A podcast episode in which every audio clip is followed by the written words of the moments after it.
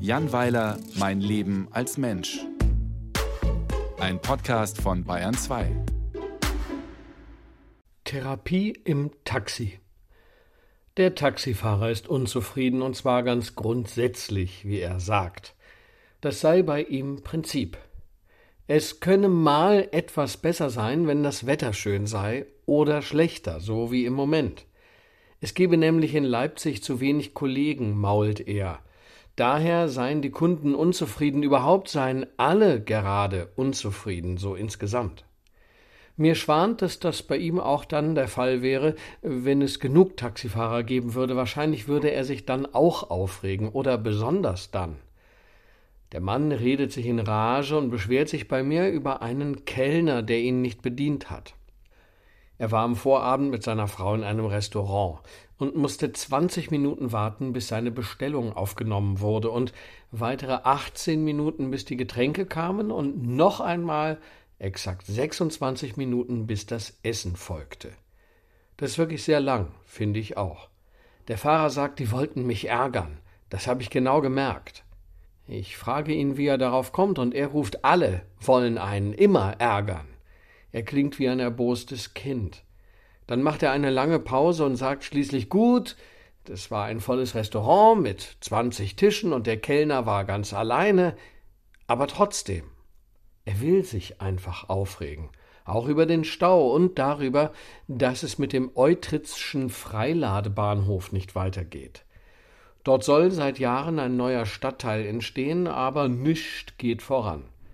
Er zeigt aus dem Fenster und schimpft. Er meckert, dass die jungen Kollegen nicht am Wochenende fahren wollten und auch nicht nachts. Alle seien zu bequem. Bloß er fahre, mit der ganzen Last der Erde auf dem Buckel. Einer muss es ja tun. Seit ich eingestiegen bin, leidet der Mann, wahrscheinlich vorher auch schon. Ich schweige oder sage ja, Tatsache. Der Mann hat nämlich recht. Wer Kummer hat, der hat immer recht. Das hat mir ein Psychotherapeut vor einiger Zeit erläutert. Ich fragte ihn vorher, wie es sein könne, dass manche Menschen komplett durchdrehen und einen Schreikrampf bekommen, wenn ihnen ein Schnürsenkel reißt oder wenn sie mal fünf Minuten länger an einem Bahnübergang halten müssen oder wenn der Joghurt verschimmelt ist. Das sei doch alles vollkommen nichtig im Vergleich zu richtigen Problemen.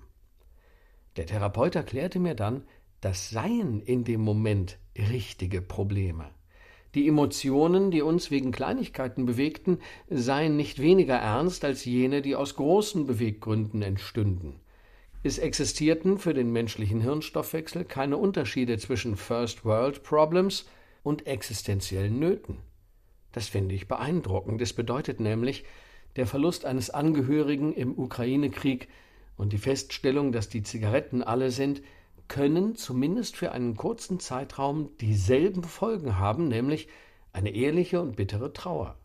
Der Psychotherapeut sagte dann, dass er in seinem Beruf die Kümmernisse der Patientinnen und Patienten immer sehr ernst nehme, selbst wenn er die Beweggründe dafür nicht unbedingt nachvollziehen könne. Das sei aber auch nicht nötig. Wenn jemand weine, weil er die Fernbedienung nicht finde, habe er zwar kein echtes Problem, aber einen echten Kummer. Ja, faszinierend. Seit ich das weiß, gehe ich sehr achtsam mit Menschen um, die sich über Dinge aufregen, die ich unproblematisch finde.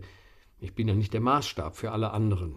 Mein Fahrer beklagt nun die fehlende Internationalität des Messestandortes Leipzig. Wenn man hier schon Gäste von außerhalb einlade, dann könne man doch in den Straßenbahnen die Ziele auch auf Englisch durchsagen. Das sei doch nicht so viel verlangt. Und dann sagt er, dass seine Taxikollegen auch kein Englisch könnten. Er berichtet von einem indischen Wissenschaftler, der von einem Kongress zum Leipziger Bahnhof musste. Der sei in ein Taxi gestiegen und habe als Fahrziel klar und deutlich Central Station formuliert. Mein Fahrer muss an einer roten Ampel halten. Er dreht sich zu mir um und ruft: Und wo fährt der Idiot den Inder hin? Nicht zur Central Station, sondern zum Zentralstadion. Er regt sich wahnsinnig auf. Schon auch sehr komisch, finde ich.